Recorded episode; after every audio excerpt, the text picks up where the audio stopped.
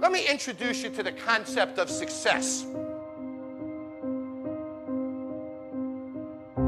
Ben Franklin was a pretty smart guy, and I want to start with a quote by him. If you do tomorrow what you did today, you will get tomorrow what you got today. You want to know what that means? The average American makes between 3 and 5% more each year. That's the deal. And in today's economy, I'm not sure we're going to make the 3 to 4 to 5% next year as employees. So it takes you 20 years to double your income in America as an average person. That's the mediocrity that we're stuck in in life. And then you meet people who have the uncanny ability to double their income in a year, to get promoted five times in a year. The ones that beat the system, the ones that conquer it. You've all seen them, haven't you? The difference between them and the ones that don't do that is that they wake up in the morning and they think differently.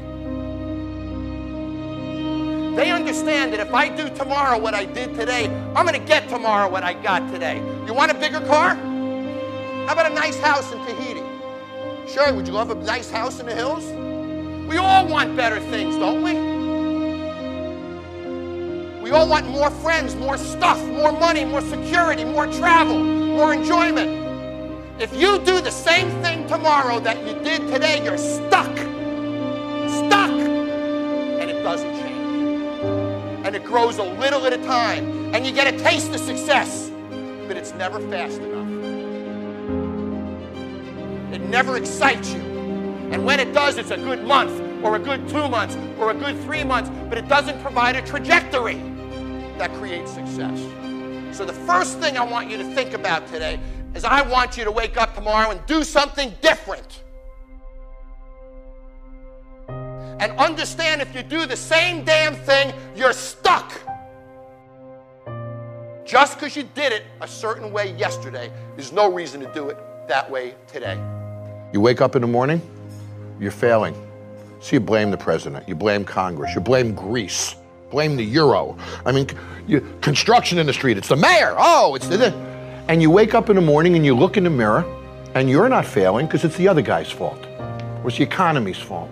But if you looked in the mirror and said, I'm failing because of me, you wouldn't like it. And you change that.